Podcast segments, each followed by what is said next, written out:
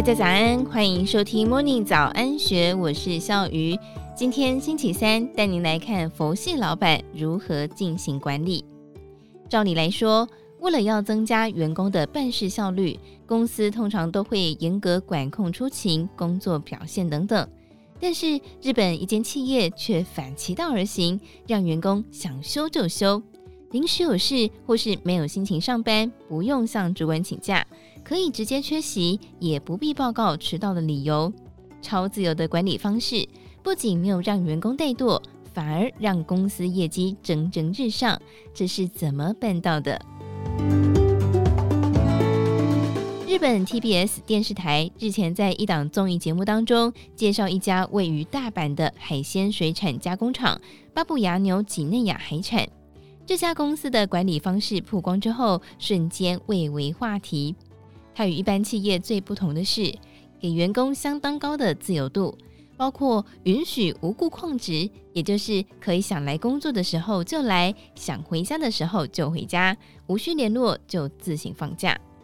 这家企业没有施行常见的轮班制，在该加工厂主要负责一切事务的厂长武藤北斗，便曾经在朝日新闻当中以“尊重你喜欢的东西，让工作变轻松”为题撰文。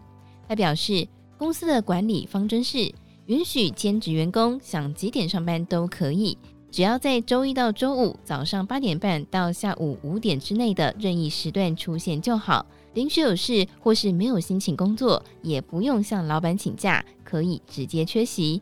所以有时候甚至会遇到都没有人来上班的情况。武藤北斗提到，员工可以在每个月的问卷当中反映不想做的工作。公司大约每两个月会进行一次调查，在表上勾选圈或叉，直接反映自己的喜好。届时，公司就会按照员工的填表结果来分配工作。原本以为是过度放任员工的规定，可能会影响工作效率，但是在真正实施之后，发现令人意想不到的结果。有厂内员工受访时表示，在公司规定之下，可以做自己擅长的事。整体效率自然提升，也因为请假不需要报备，下班时间可以安心喝酒，压力就自然减少。